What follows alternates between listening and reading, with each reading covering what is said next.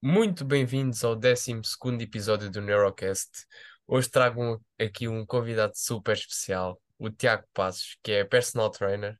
Uh, já passou por três países como profissional: Brasil, Estados Unidos e agora Portugal. É uma pessoa que já tem uma imensa experiência dentro da área do fitness. Eu considero um dos melhores especialistas do mundo. Uh, portanto, é mesmo aqui um convidado de peso. Tiago, apresenta-te aqui à malta, diz-nos quem és, as formações que já tiraste, onde já passaste. Fala, fala aí Fala. Hugo. Obrigado. Primeiro, obrigado pela oportunidade de estar conversando aqui com o pessoal, com os treinadores, os interessados no que a gente faz. Então, é uma honra que tenha a galera tirando tempo para ouvir a gente bater um papo e espero que eles consigam tirar uh, coisas positivas desse papo, uh, da, um pouquinho da experiência que a gente foi passando aí por aí, né? Bom, meu nome é Thiago, eu sou eu sou PT, mas eu trabalhei com esporte, eu sou strength coach nos Estados Unidos, eu trabalhava com golfe, então eu sou uma pessoa que foi na direção do golfe, uh, com uma decisão de, de carreira mesmo, não era o meu esporte. Como brasileiro, eu fui para o futebol, né? Uh, inicialmente, o futebol que me levou a gostar de atividade física e tal, mas daí eu vi que era um caminho muito difícil para trabalhar no futebol no Brasil e decidi ir correr atrás, né? Descobrir uh, como que eu podia aprender mais coisas, como podia ficar melhor. E eu sabia que o mercado americano eles tinham a ideia do strength coach, né? O strength and conditioning coach. Então eu fui atrás disso e acabei nessa direção, fui aprender o que se tratava isso. Então eu trabalho como personal já há 25 anos e, e fui fazendo todo tipo de educação, tudo que era diferente, que me chamava atenção, eu ia buscando, porque eu sabia que o Brasil, em relação aos Estados Unidos, estava sempre atrasado em relação a conteúdo de informação técnica.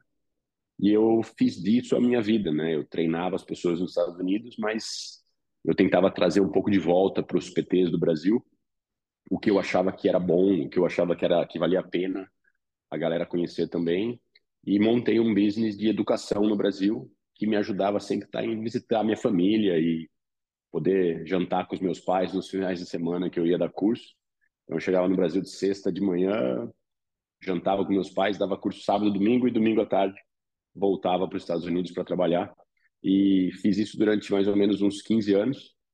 Daí chegou uma hora que a gente decidiu explorar uma outra maneira de viver, né? Foi aí que a gente descobriu Portugal e a gente veio para cá em 2019 e começando de novo, né? Começando mais uma vez no mercado novo e, e tentando uh, uh, crescer cada vez mais gostando da, do país e tudo que tem para oferecer. Né? Mas acho que numa, numa nutshell é mais ou menos isso, Hugo. Oh, é, malta, para ter noção, entretanto eu vou falando mais devagar, não é? Porque certamente vou ter pessoas do Brasil a ouvir isto. Então, uh, aqui falar um pouco mais devagar para as pessoas também conseguirem perceber melhor. Um, as pessoas, para terem noção, eu tenho 21 anos. Tu tens 25 anos só de dentro do fitness. Então é, é realmente muito incrível, não é? Uh, estar a falar com uma pessoa que tem mais anos de fitness do que eu de vida. é, é, realmente muito bom. Você está colocando de um jeito que você está me chamando de velho, né, Hugo? Não, é não, tá não, não. Experiência, aqui. experiência. Percebendo que você está me colocando na posição não, de não. senior aqui, né? Experiente, experiente, experiência máxima só. Olha, e quais é, quais é que são as diferenças que tu percebeste nos mercados, seja do Brasil, Portugal e Estados Unidos? Qual é a diferença dos mercados? O que é que um mercado faz mais que o outro? Um, Diz-me aí umas diferenças que tu, tu consigas ver isso nos diferentes mercados. Eu acho que aí a gente precisaria, a gente precisaria, é, a gente precisaria pensar um pouco mais assim. Uh, isso pode ser uma, uma discussão muito ampla, né? Uh, porque eu acho que tem diferenças, duas coisas principais. Tem a diferença de mercado e tem a diferença do mundo acadêmico.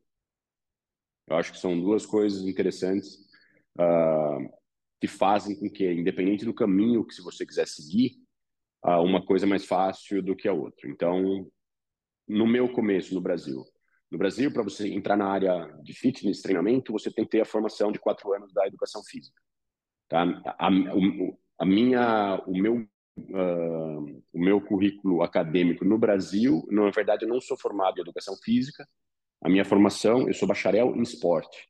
Então, eu fui para a área de treinamento, fui para a área de marketing esportivo, direito esportivo, uh, organização de evento e toda a parte do treinamento físico. Então, como trabalhar com atletas. Então, isso significa que na minha formação a gente não foi explorar a parte de crescimento e desenvolvimento infantil, jogos de recreação para crianças, é aquela coisa que você trabalha mais na educação física escolar. Mas esse caminho no Brasil é obrigatório para qualquer pessoa que vai trabalhar no fitness. Então, no Brasil, se você decide ter um personal e tira só, aqui tem o, a cédula, né? Você pode sair do 12 ano e há um caminho para você trabalhar no fitness. No Brasil não há esse caminho. Então, é considerado que você está você tá cometendo um crime uh, profissional se você for personal e for pego sem ter o CREF, que é a carteirinha de registro profissional de professor de educação física. Nos Estados Unidos, para você trabalhar no fitness, a porta de entrada é escancarada. Se você souber fazer uma rosca direta e entender, tipo, se você souber ler, você consegue ler um livro, que é uma apostila, que permite que você faça uma prova de personal trainer. Então, você vira um certified personal trainer uh, e você consegue começar a trabalhar como personal trainer. E é da CSM, não? Tem qualquer caminho. A NASM também? A, a, esses são os que a gente conhece. Sim. Daí tem os, os, que são, tem os que são baratos, tem que são os de final de semana, okay. tem a ACE, que é a porta de entrada, a, eu acho que é IFFP, é uma porta de entrada fácil, que é de fitness.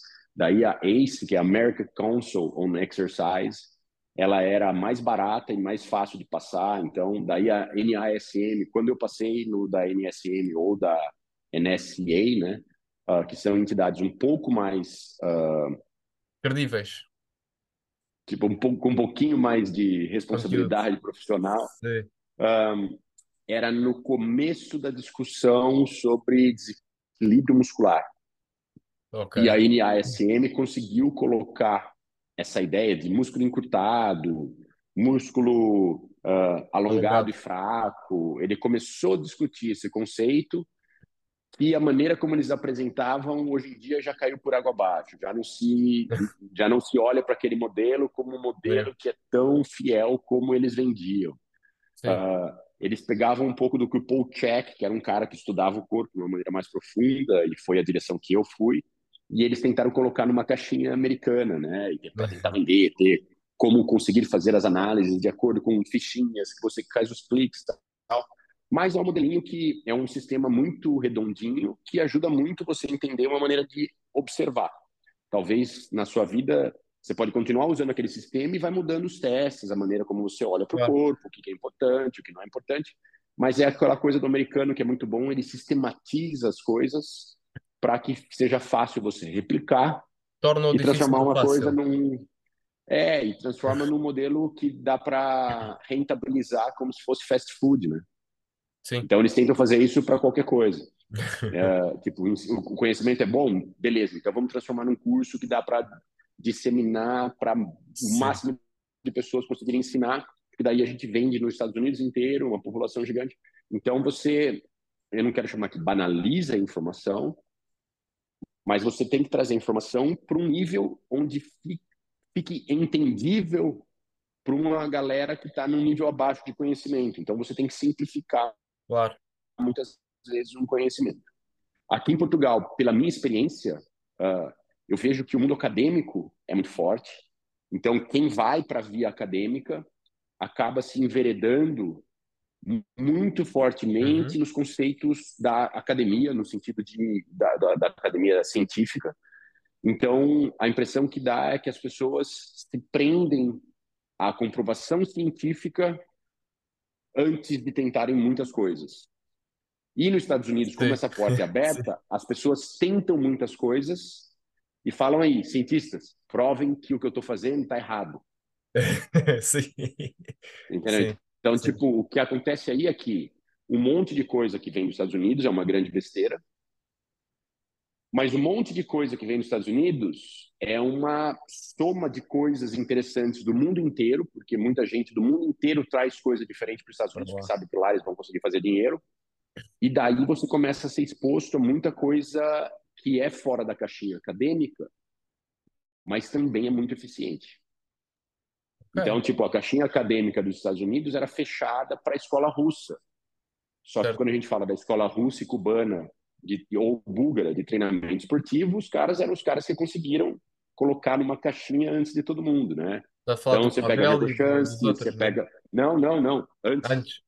Ok. De Matviev, de Verkhochansky. Você pega esses caras, uh, Platonov, você pega esses caras que estudaram a periodização numa época onde eles podiam usar pessoas como robôs, uhum. que era na época do regime comunista, só que você tinha uma oportunidade de fazer pesquisa, né? Você não estava preocupado se as pessoas que estavam sendo utilizadas como pesquisas fossem se ilusionar, não é?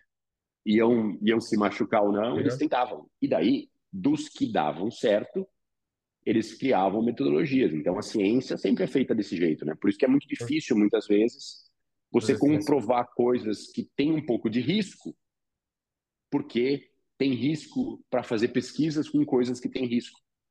E daí e tem a ética da ciência, que às vezes a gente faz, vamos continuar na caixinha que a gente conhece, Sim. porque talvez a caixinha que a gente desconhece e pode, pode ser melhor, pode Sim. criar um risco na maneira da gente provar que aquilo é seguro. É então, eu acho que essas coisas fazem que muitas vezes aqui no mercado de Portugal o mercado seja resistente a alguns conceitos que vêm de fora que ainda não conseguiram ser comprovados cientificamente. Verdade. Isso tem um lado bom e isso tem um lado ruim. Claro. Sim, o lado sim, bom sim. é que as coisas que as pessoas usam aqui, elas têm que ter uma comprovação científica. Por outro lado, muitas vezes a gente fica só com as coisas que têm comprovação científica e daí é. o universo fica um pouco fechado em alguns é. aspectos. E daí, quando tem alguém como você, como o Diogo, uh, tem vários caras que eu acompanho de longe que não se prenderam nesses conceitos e foram experimentar um pouco mais para fora uh, e viram que tem coisas que ainda não estão no mundo acadêmico aqui, mas funcionam, eles destoam do mercado, né? Eles, eles conseguem Sim. acelerar a, a maneira como eles se posicionam de uma maneira bem, bem vantajosa, né? Vantajoso, então eu acho né? que as grandes diferenças são essas. Acho que uma outra coisa no Brasil é que o Brasil tem um lance que que, que foi sempre uma dificuldade para mim com o tipo de coisa que eu trabalhava, né? Eu trabalhava com treinamento funcional, com treinamento tridimensional, com kettlebell, que não é o trabalho tradicional da musculação do ginásio, né, do bodybuilding, uhum. da, do culturismo, e no Brasil, a cultura de culturismo é a cultura mais disseminada. Então, a, a, a narrativa dentro do fitness do Brasil é muito embasada no que os culturistas fazem para todo mundo, para todo tipo de mercado. Então, muitas das regras para a pessoa mais velha, para desenvolver autonomia, é usar as regras é, do culturismo. Né, que é uma coisa um pouco limitada, né? Tipo, você tem claro. pouco uso dos planos tridimensionais, a articulação sendo explorada pouco, as cadeias cinéticas pouco, para cadeias cinéticas cruzadas não tem uma importância tão grande, porque o que o objetivo principal é só criar hipertrofia. hipertrofia então, essa dificuldade uh, no Brasil é real e cara, é os é. caras do culturismo eles é são muito bons. também, acredito eu. Acredito é, e eles são muito bons em, eles são muito bons na venda do que eles estão vendendo, porque é um produto muito fácil e muito óbvio. Sim. Que é estética. É, você quer bunda grande? Eu tenho. Você quer peito grande? Eu tenho. Você quer barriga sarada? Eu tenho. Eu tenho. Então, as dores da pessoa que quer comprar estética são dores fáceis de você conseguir de colocar num, num pacote para você vender esse produto. Então, Sim. eles foram para o YouTube, eles foram para o Instagram de uma maneira muito forte e conquistaram um mercado que eu sei que aqui, né, pô, galera aqui de Portugal, todo mundo sabe quem são os caras importantes do Brasil, porque a venda é muito bem feita, né, cara? É e mesmo. quando a gente vê que as coisas, tipo, tanto o que você faz do neurofuncional quanto o que eu faço, você conseguir colocar isso de uma maneira simples, em uma frase, o que você faz, você fala assim, então, eu tenho que ter um contexto. Sim, é verdade. Eu não consigo vender com uma frase. A minha headline é difícil. Por quê? Porque para a gente é importante que cada pessoa seja a pessoa que a gente está trabalhando. Sim. E daí, o que, que funciona para ela? Eu não sei. Pois. Eu tenho que saber o que, que funciona para ela. O que funciona para ela, É, isso é uma coisa muito mais. Precisa tocar. Então, quando você tem essa perceber, não é? preocupação, Claro. exato, quando você tem essa preocupação individualizada do que exatamente cada pessoa precisa e você aí vai decidir qual a melhor maneira de trabalhar com essa pessoa, é difícil você vender para todo mundo Para como geral, se isso sim, funcionasse sim. do mesmo jeito para todo mundo. Eu acho Então, que eu acho que essas são as diferenças, Hugo, a princípio, assim, de uma maneira livre. Hum, eu, e eu acredito que o mesmo nós estudando o treino funcional, né? Treino funcional, seja lá o que isso for, não é? Hum, é muito fácil também, até porque eu tenho estudado mais isso, né? A forma como é que nós conseguimos vender o nosso peixe, não é? Então nós conseguimos enquadrar em muito- muitos sítios. E existe uma área que agora está muito ah, a crescer, que é pessoas obesas com dores nas costas, pessoas obesas com dores nos joelhos, pessoas obesas com dores não sei onde. E o treino funcional consegue entrar muito bem nessa, neste mercado, não é? Principalmente em Portugal, é algo que está a crescer muito, até porque 52% das pessoas em Portugal são obesas. Portanto, 52, já tem esses 52% dados? das pessoas em Portugal são obesas. Nossa. ok? Então é um mercado que eu tenho vindo a explorar mais e realmente tem, tem-me dado muitos frutos. Ah, agora, uma coisa que, que tu, que tu provavelmente não sabes é que hum, em Portugal temos a via académica, não é? E temos depois a via do curso de um ano, não é? Que é o, o bacharelato antigo, Uhum, antigo. Que uhum, é, for- ah, o curso é feito com os, com os protocolos da ACSM. Estás a perceber? Então nós estamos a uhum, tirar um curso como se estivéssemos na América a fazer o ACSM, com, com as mesmas disciplinas, com os mesmos protocolos que eles uhum, utilizam. sim. Estás a perceber? Então acaba por, por ser interessante. O que é, mas há sempre ali um gap muito grande, não é? Porque quem vai para a faculdade tem muito mais teoria. Quem vai para este curso tem muito mais prática, Uhum, percebes? Então há é, aqui um grande gap entre licenciados e quem faz o bacharelado. Estás a ver? Ou o TEF, nós chamamos o TEF.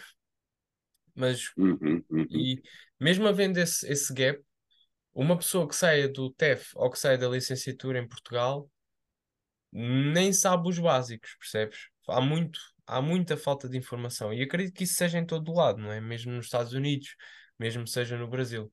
A pessoa precisa de estudar mais, a pessoa precisa de ir à procura de mais conhecimento, não é? Mas diz-me o que é que, o que é que é. tu achas do ensino no no- nos Eu, Estados a- Unidos? eu acho assim, eu acho que se o currículo do TEF ainda é da ACSM, que é American College of Sports Medicine, pelo menos ali você sabe que você tem o embasamento ali é bom. Sim, O embasamento ali é bom para a ciência e para a ciência clínica. claro. Então eles falam sobre ah, pressão arterial, eles falam Sim, importância de manter o cara vivo. é Então eles têm essa mesmo, é isso preocupação. É, então, tipo, eu, eu acho que é bacana. Eles não exploram tanto técnicas de treinamento, Sim, que é uma coisa que lá nos Estados Unidos você teria, é, você teria que ir um pouco mais para NSCA, que é a National Strength and Conditioning Association, sim. que daí eles ensinam todo o levantamento olímpico, eles ensinam toda a Uhum, parte ah, que se usa no college. Mas, por uhum. exemplo, você não entraria no uso de kettlebell, Não, ainda porque é uma coisa mais fora da caixinha ainda.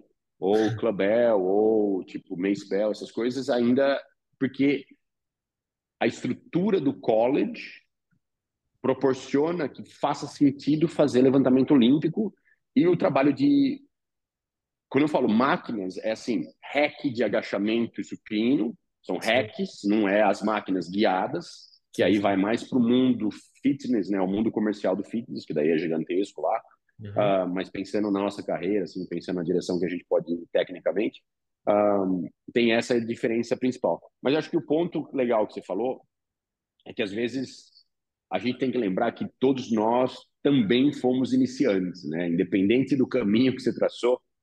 E no sim, começo, a gente só sabe o começo, né? Acho que É, isso a gente tem que lembrar também que tudo bem começar, né? E tudo sim, bem.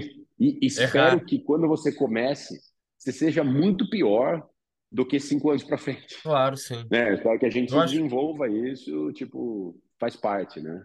eu acho que é importante, eh, pessoas que estejam a ouvir isto e que estejam a tirar os seus cursos na universidade ou, ou TEF ou cursos no Brasil, nos Estados Unidos, é importante perceber que se tu saíres do teu curso a saber o que não fazer com o teu cliente, tu já és um bom profissional, ok? Tu Uhum. estás, tu consegues entrar no mercado de trabalho, ok? Saber o que não fazer com as pessoas, certo?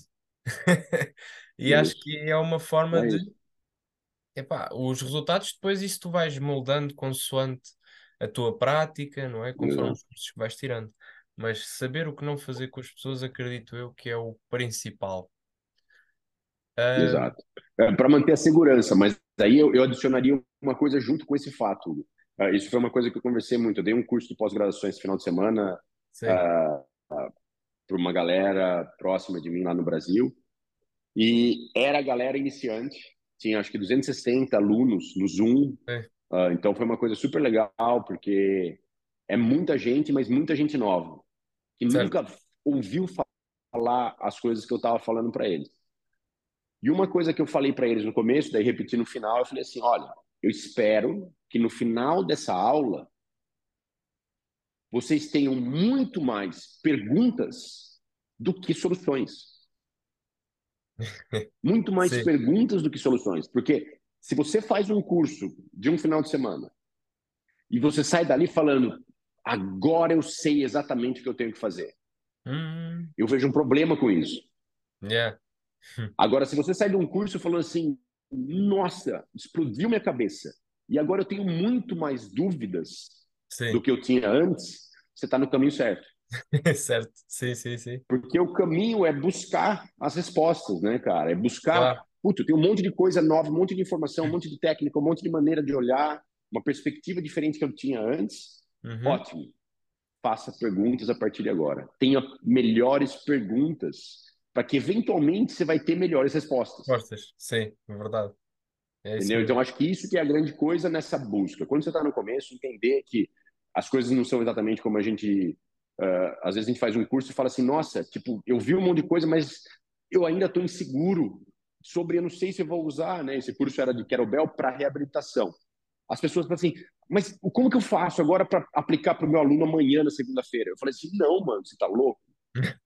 Você tem que começar a treinar você. Sim, E todas as dúvidas que eu apresentei para você, eu quero que você sinta sinto, sim. você. Fique bom em você como praticante antes de você começar a aplicar o conceito, ou a teoria, ou essa coisa nova que você não teve a chance nem de experimentar ainda, mas a pessoa já quer pular e falar assim, cara, aprendi isso, então eu vou passar por cima de mim que nunca experimentei e vou já começar a aplicar numa Certo. pessoa nova. Eu falei, não, você não deu tempo de errar ainda, você não deu tempo de Sim, fazer pergunta, de, de, de questionar se aquilo realmente é certo. Mas ele está confiando na palavra da pessoa que falou para ele que, beleza, confia, mas comprova, né? Sim, Você tem sim, que ter aquela visão científica de falar, me falou uma coisa, eu estava aberto para ouvir, mas deixa eu fazer o meu teste para ver se isso funciona na minha realidade também, né? Eu não sei se tu, tu já sentiste isto. Ah, eu no início não sentia, não é? Agora é que começo a sentir que, imagina, como já tirei muitos cursos sobre anca, sobre coluna, exer- treino funcional, etc., kettlebell, que, por exemplo, aparece uma coisa nova e eu já me consigo a ver a fazer aquele exercício e a e a sentir coisas novas sem estar a fazer o exercício. Não sei se isto já, já te aconteceu. Olha, já e também me surpreendi completamente por ter sentido que ia ser X e a hora que eu fiz foi foi duas vezes Y. Ok, em outro lugar que eu então eu não confio na minha própria Ok, a gente fala em intuição. inglês no meu guesswork. No meu Certo. guesswork eu falo assim cara, é isso, porque eu trabalho com método, e você trabalha com método também, que o que está acontecendo internamente Sim. no É, que a é pessoa está diferente. fazendo é diferente do que a aparência Claro. externa daquele exercício. Então, tipo assim, a ideia de um kettlebell, swing de um kettlebell. As pessoas com uma visão ah, não iniciante, mas uma visão ignorante, no sentido de eu não sei o que é isso. Estou vendo o swing pela primeira vez.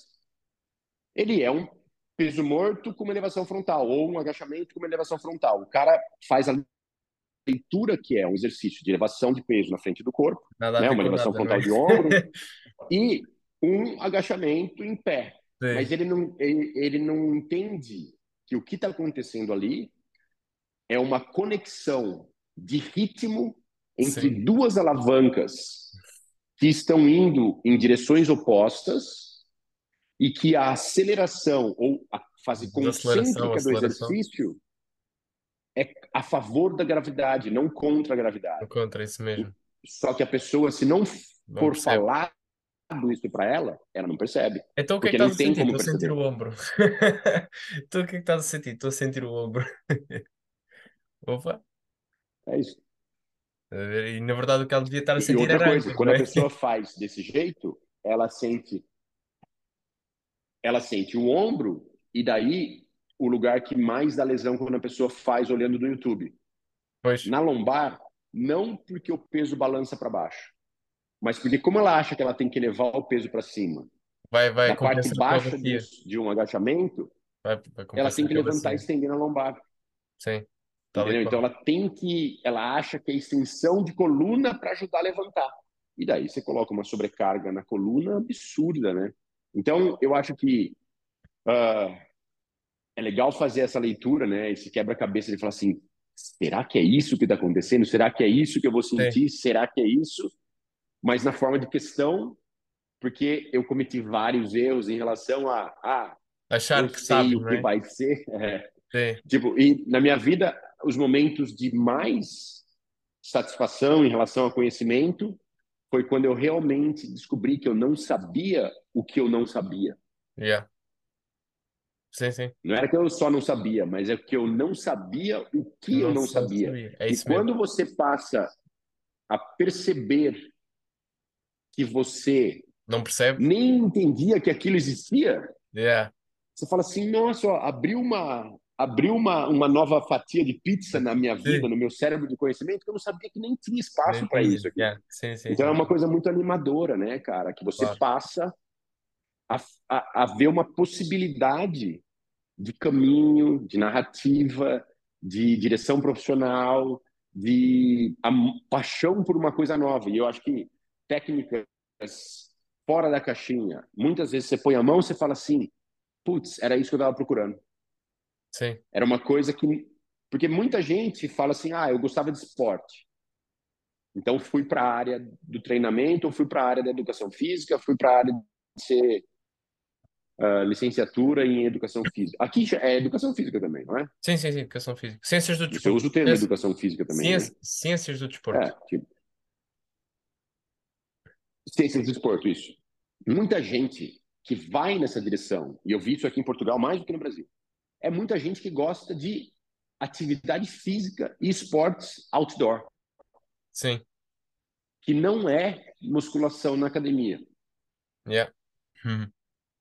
E quando eles percebem que o que eles vão ter que aprender, porque é o caminho mais popular, é ser um PT de academia fechado, com máquina, que não tem nada a ver com o que ele realmente gostava, que era movimento, era acelerar, era correr atrás de alguma coisa, era competir, era ganhar, era trocar de direção, era o prazer do, do desporto.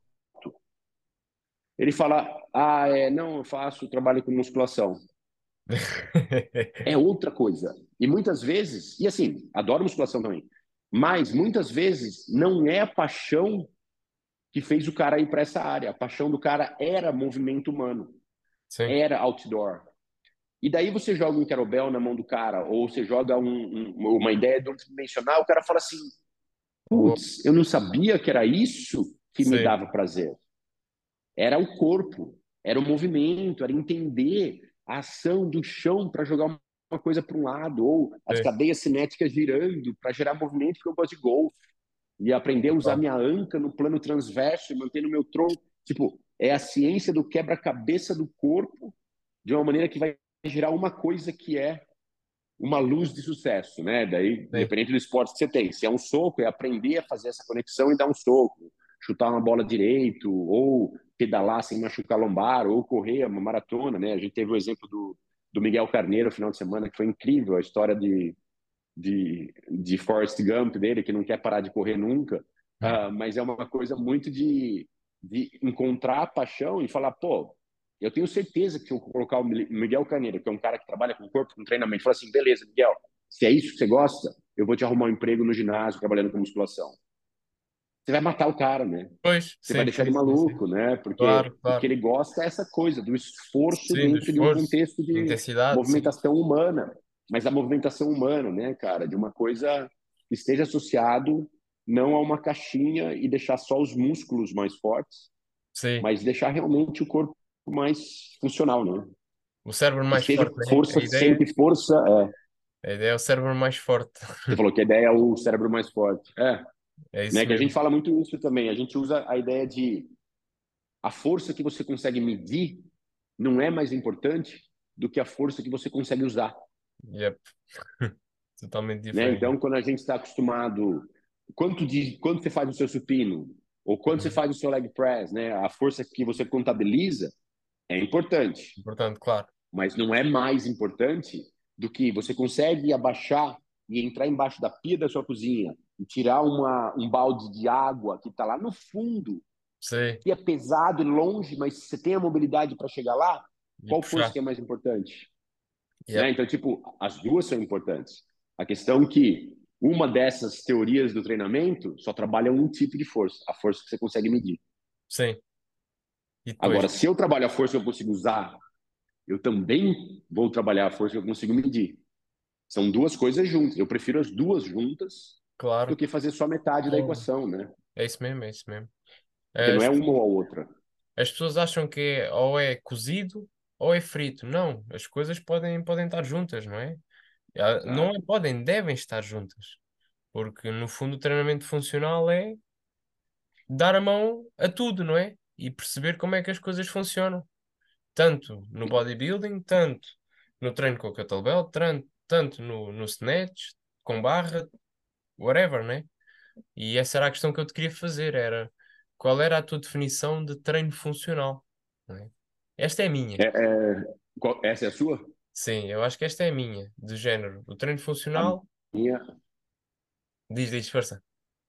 A minha é o treino que funciona. O treino que funciona, é isso mesmo, tal e qual, porque todas as pessoas são diferentes, não é?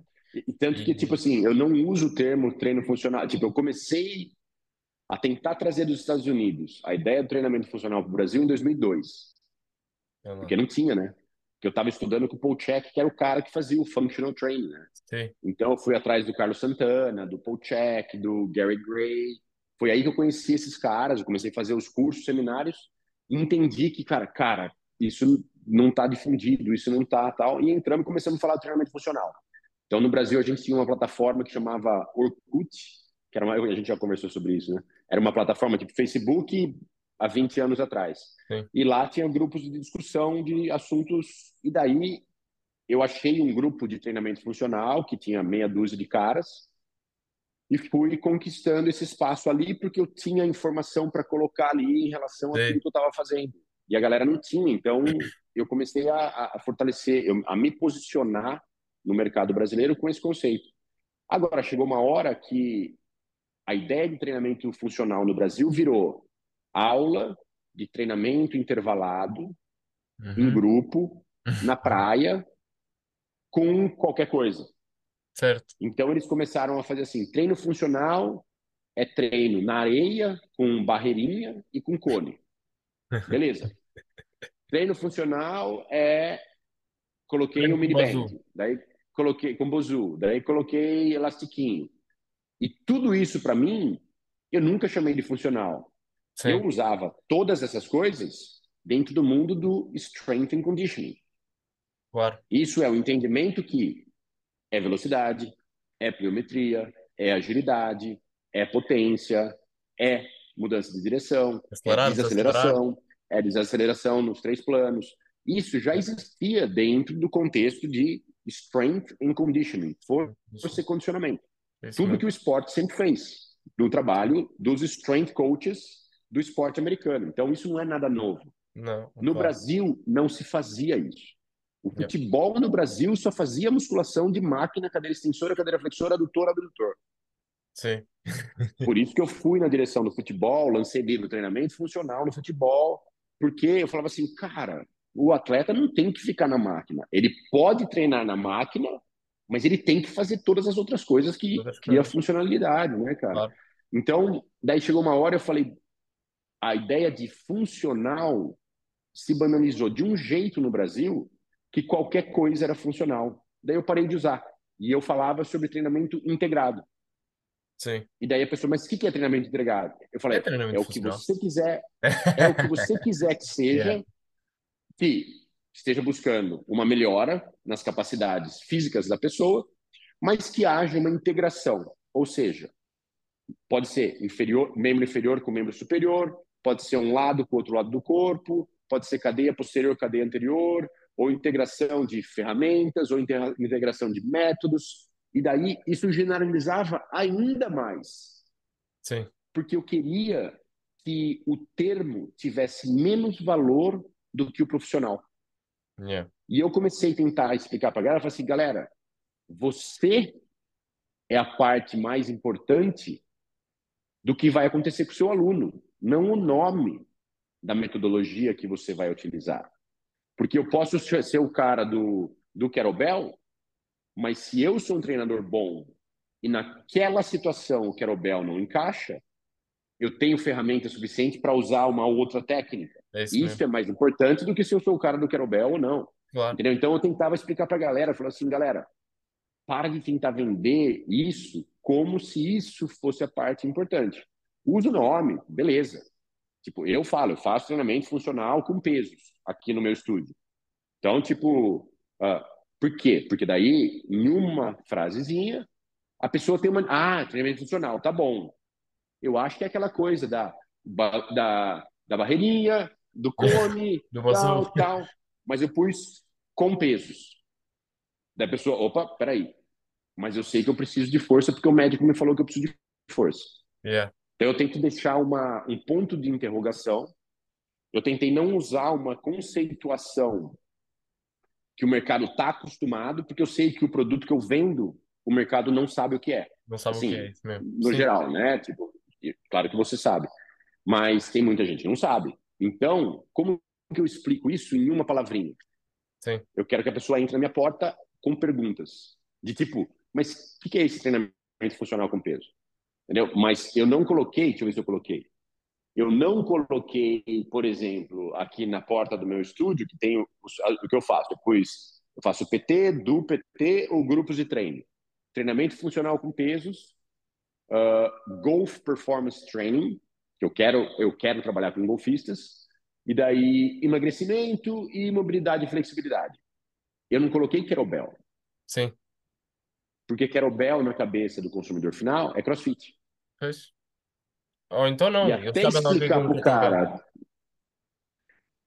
talvez nem saiba, Pois. mas quem sabe o que é kettlebell, ele já E até explicar, eu não sei se vocês usam esse, esse ditado popular aqui, Hugo, mas até explicar que focinho de porco não é tomada, vocês usam isso aqui ou não? Não, não, não. Até explicar que focinho de porco não é tomada, ah, perdi o cliente.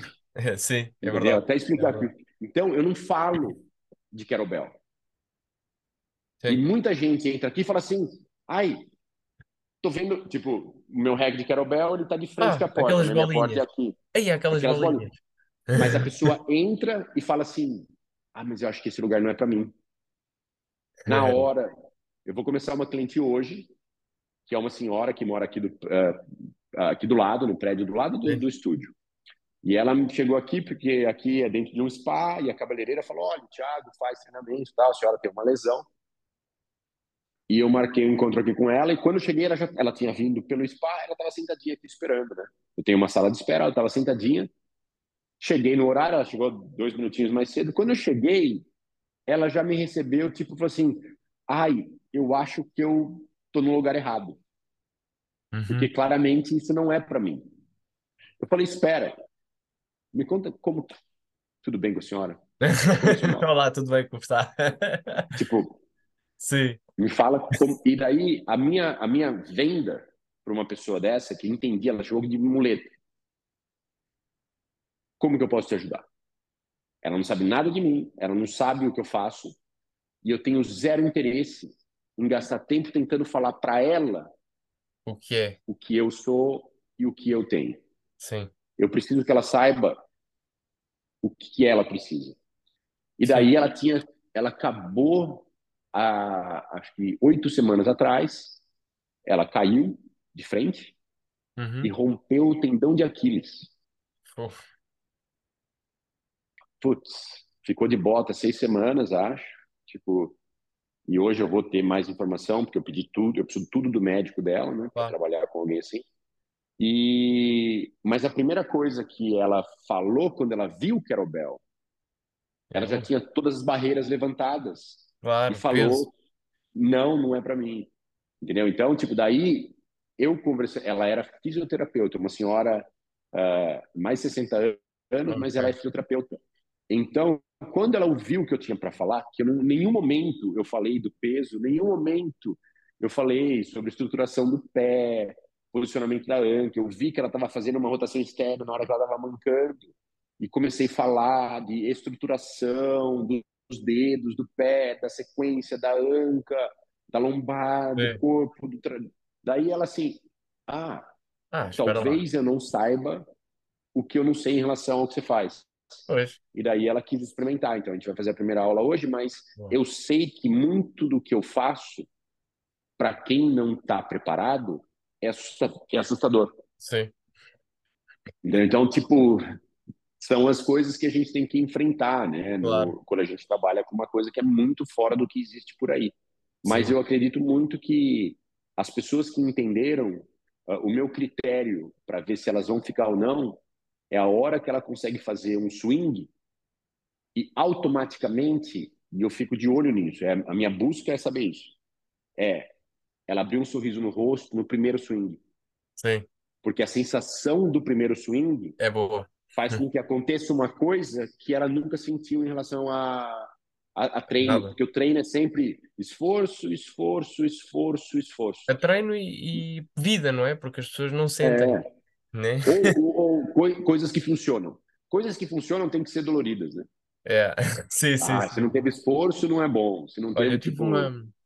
Eu, eu costumo ter um feedback muito bom. Eu, o swing é, é algo que eu costumo introduzir muito em quase todos os casos do, dos meus clientes. Ahm, e realmente, epá, é, dá muita vida às pessoas. Epá, elas conseguirem fazer coisas do dia a dia, subir, subir as escadas com as compras, não é?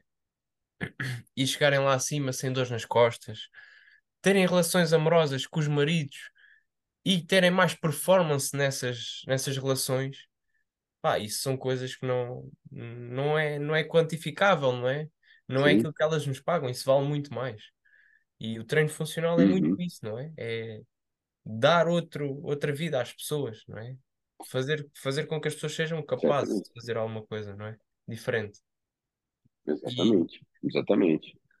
e eu fiz uma formação há pouco tempo com o preparador físico de basquetebol de Itália, da Seleção Nacional de Itália. Aham, E ele diz uma coisa aham, muito interessante que é nós antes de prepararmos atleta, nós antes de prepararmos jogadores de basquete, nós temos de preparar atletas. sim. Eh, e, é, e isso eco- ecoa muito em mim. Ou seja, isso fez muito sentido Ah, para aquilo que eu levo para as pessoas, não é? Não é só colocar as pessoas com uma barriga, com o tanquinho, não é? Eh, Não é só uhum, colocar as pessoas mais bonitas, terem mais autoestima, é tornar as pessoas em atletas da vida, no fundo. É, Não sei se essa é a visão que tu tens é. de, Não, do, não, do total. treino, não Tipo, é? a gente usava, a gente usava esse, é, tipo, lá em 2010, né, quando eu escrevi esse livro de treinamento funcional, a briga era porque eu escrevi com o preparador físico do Corinthians, né, que era o time que, pô, que eu sou fã e tal. Sim. E o que acontecia é que eles queriam treinar jogadores de futebol. Sim. E a gente tem, e a gente falava exatamente isso. A gente falou assim, olha, você treina o boleiro, né? A gente chama boleiro o cara que joga bola, né? Você treina o boleiro como boleiro na parte de agilidade, velocidade, condução, especificidade do treino. Mas na parte de fortalecimento, a gente vai ter um atleta que joga futebol e não um boleiro. E no golfe a gente usava a mesma coisa. A gente não falava que a gente treinava golfista. Uhum. A gente falava que a gente treinava atletas que jogam golfe. E era tipo, era uma coisa obrigatória na maneira que a gente falava isso com Sim. novos clientes na, no, na, na, Drive, que era o centro de treinamento de golfistas. A gente nunca se referia aos golfers. Sim. A gente sempre falava os athletes that play golf. Sim. Porque daí dava um entendimento para as pessoas que a gente preparava a máquina para ser o mais eficiente possível para fazer o esporte que ela escolheu fazer. Mas o treinamento do esporte era na parte específica do esporte. Claro. Mas muitas coisas, por exemplo, eu estou treinando aqui um golfista e ele tem uma rotação interna de quadril ruim para fazer o follow-through dele de uma maneira no swing dele. Então, quando ele me mostra o swing, põe o taco na mão, ele faz o setup do swing dele e ele faz o swing para me mostrar. Toda vez que ele faz o swing, onde o pé esquerdo tem que estar fixo no chão, o Sim. pé esquerdo dele vira para fora. Então, isso é uma característica do swing dele. Daí eu falo, então vamos corrigir isso. Então eu vou fazer um exercício onde o objetivo único é você não virar o pé para fora e a gente vai fazer com que a anca faça uma coisa diferente, tal. Sim. Ele quer dar uma tacada na bola para fazer aquilo. Eu falo, não, não, não. O fato da gente estar tá consertando uma peça do seu swing com um movimento que parece muito swing, se você tentar fazer o swing, ele vai prejudicar o seu swing.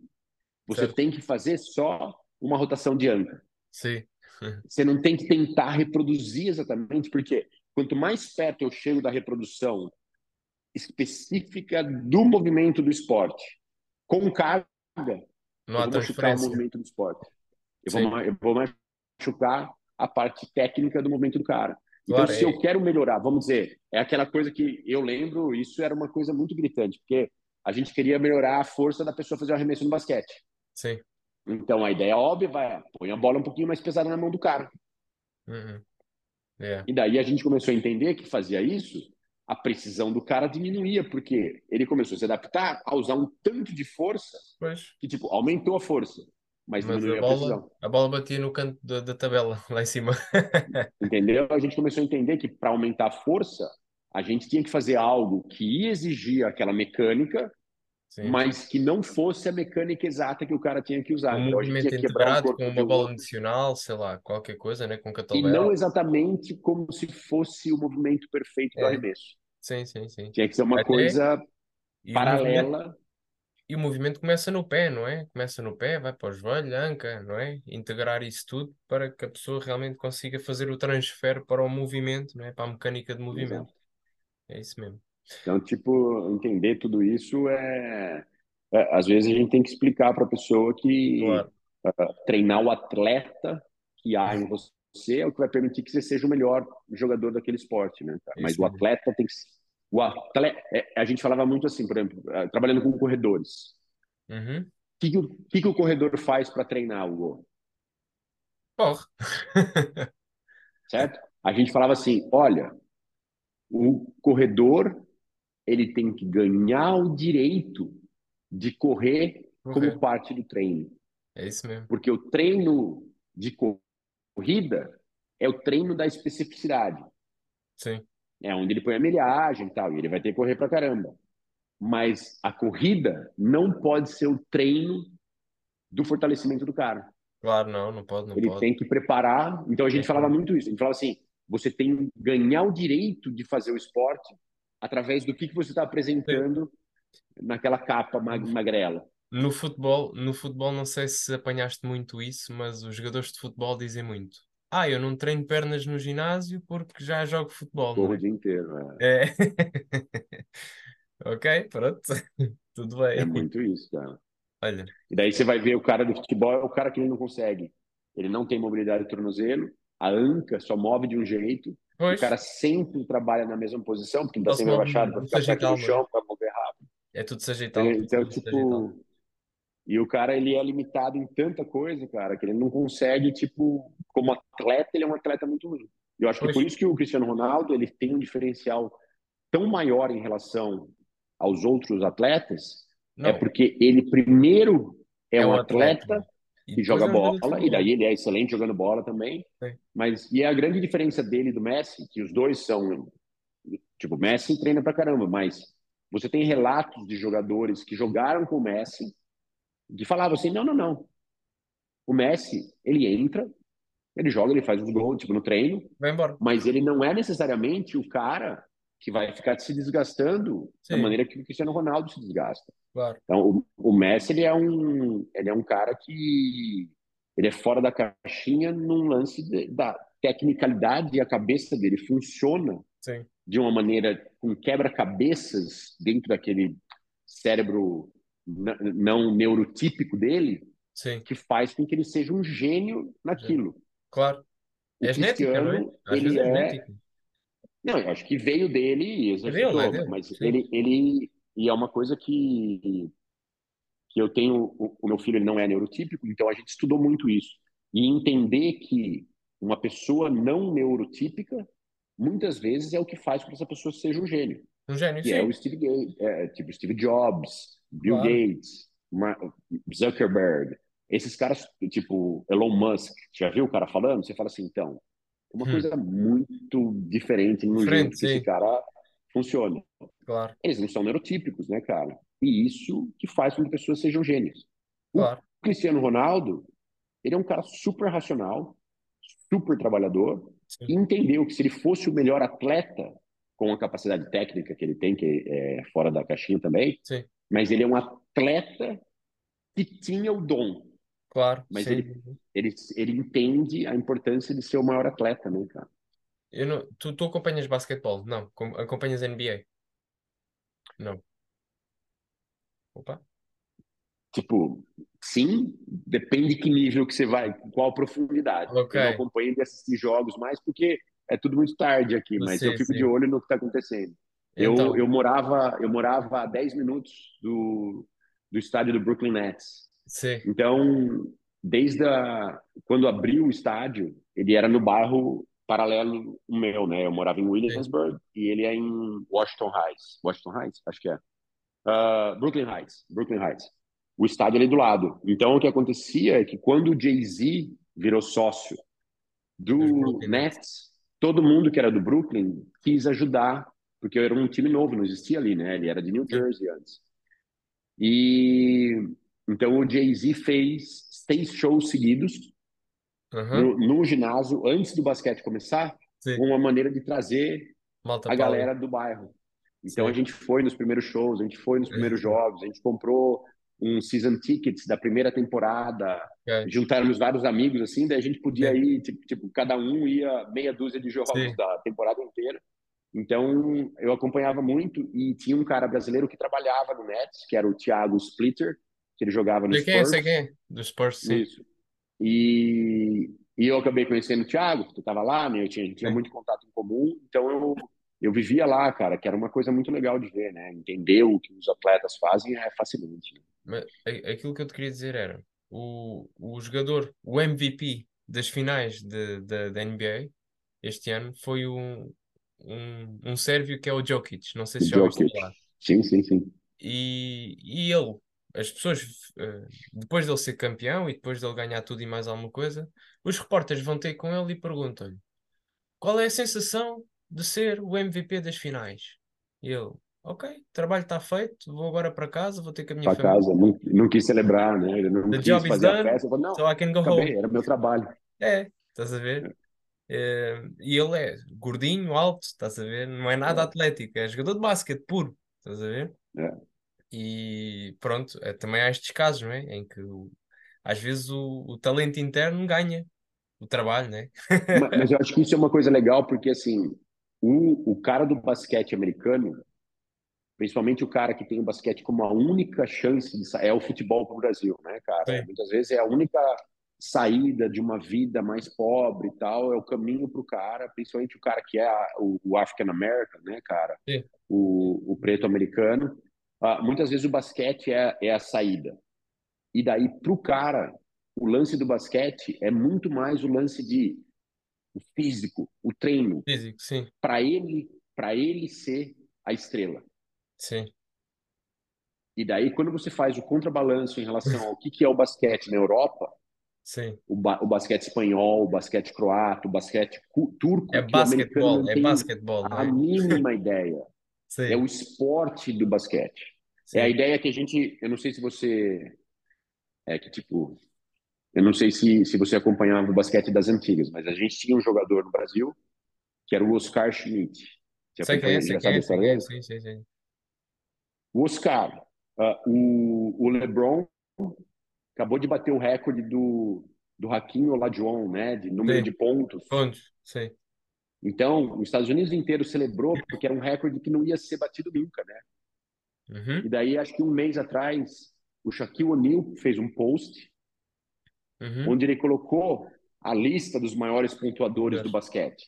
Sim. E a lista é Oscar, quase tipo, eu acho que tem 30% mais pontos que o LeBron, Sim. e depois o Akin. Mas nos Estados Unidos, ele nunca foi para a NBA. Pois. Porque a NBA oferecia um contrato para ele, que ele falou assim: não, eu estou na Espanha, na Espanha me paga mais. e eu não quero ir para a NBA porque ele, ele não ia poder. Tinha alguma coisa que ele falou: não, não quero, obrigado. É. E nunca foi. Então, ele não é reconhecido, mas ele é o cara aqui no Brasil, ele, ele é chamado de mão santa, né, cara? Sim, ele é o. E tem um, é, um fato histórico que no, nos É Jogos cara. Olímpicos de, de Anápolis, em 87, a final foi Estados Unidos e Brasil. Certo. E o que aconteceu é que, naquela época, na Olimpíada e nos Pan-Americanos, não se podia colocar os jogadores profissionais para jogar. Então, eram os jogadores de college americano. Aham. Só que era o Anthony Robinson, eram vários caras que se tornaram gigantes na NBA. Sim. E o time do Brasil era o Oscar e mais alguns outros caras que ninguém conhecia, porque todos Sim. jogavam no Brasil. Sim. E o Brasil ganhou dos Estados Unidos nos Estados Unidos e ganhou a medalha de ouro do, do, do basquete pan-americano, né, que é o que a gente é a grande competição que tem nas Américas. Sim. Sim. E daí isso fez com que a NBA lutasse para que mudasse a regra. Isso aconteceu em 87. 92 foi quando o Dream Team foi pela primeira vez, porque eles falaram: a gente não pode mais perder de times como o Brasil. E foi a última vez que depois, tipo, eles começaram a não dar, Sim. daí começaram a perder, perder para a Argentina e tal. Mas foi a primeira vez que eles tiveram um chacoalhão porque eles achavam, pela arrogância americana, É. que eles não perderiam de ninguém nunca. Isso aconteceu E agora outra vez? de Isso novo, de novo. Mas pelo mesmo motivo, porque se eles mandassem os melhores da NBA Sim, a e coisa, treinassem os caras como um time, aí a coisa era mas diferente. eles treinam como um monte de estrelas individuais, só que basquete de time. Você pega um cara igual o, o, o Joker e você pega um cara igual o. o Doncic. Isso. Cara, o esporte é outra coisa para esses Outra. caras. E o americano ele fala assim: eu não acredito que os caras estão fazendo isso. É igual o Harlem Globetrotters jogando na NBA, Sim, só que com efetividade e precisão. E claro. os americanos estão olhando para esses estrangeiros branquelos que estão vindo com um cara meio gordinho assim, e os É. caras estão dando melhor que aqueles caras gigantes, negões, cheios de músculo assim. E os caras falam assim, cara, tem alguma coisa que não Como tá é é possível? Porque não adianta só ser atleta que joga basquete.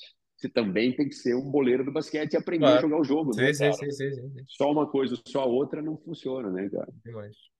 Máquina, entretanto, já vamos aqui quase com uma hora, já uma hora agora de, de episódio. Entretanto, vou ter de ir dar treinos, portanto, eh, vou encerrar aqui o episódio. Entretanto, falámos sobre muitas coisas sobre treino, treino funcional, desporto, strength and conditioning.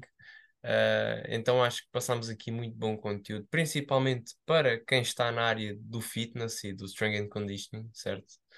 Então, quero aqui agradecer por ter estado presente aqui no meu no, no Neurocast, no meu podcast. Ah, obrigado pela tua presença e certamente vou-te convidar novamente para falarmos sobre Catalbel, que era o nosso segundo Vamos, tema vamos deste episódio, Ah, mas vai ter Que de não deu tempo de outra. falar. É isso mesmo. Não, beleza, obrigado, valeu. Acho que é parabéns pela sua iniciativa de correr atrás, de estar à frente do mercado, de fazer coisas que estão sendo feitas lá fora, que dão certo, mas requer um monte de esforço que ninguém quer colocar.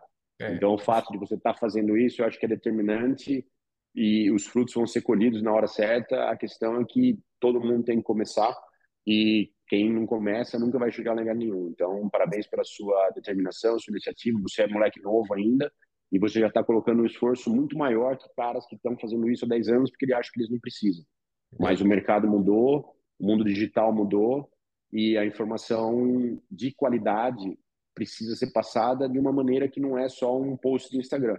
E às vezes a chance de alongar uma conversa é a única chance de você entrar em assuntos que realmente tem uma profundidade e faz a galera pensar. Senão a gente vai cada vez mais ser um bando de gente que não pensa e só copia e cola, né, cara? Ctrl, Ctrl V, Ctrl C, Ctrl V. E a gente tem que mudar um pouco isso. Então, parabéns pela iniciativa. E a hora que você precisar, tamo aí, cara. Tamo aí, tamo junto. Obrigado pelo teu reconhecimento, e... máquina. Estamos juntos. Obrigado a ti que tamo estás junto. a ouvir isto. E vemos no próxima semana ou então daqui a duas semanas. Estamos juntos.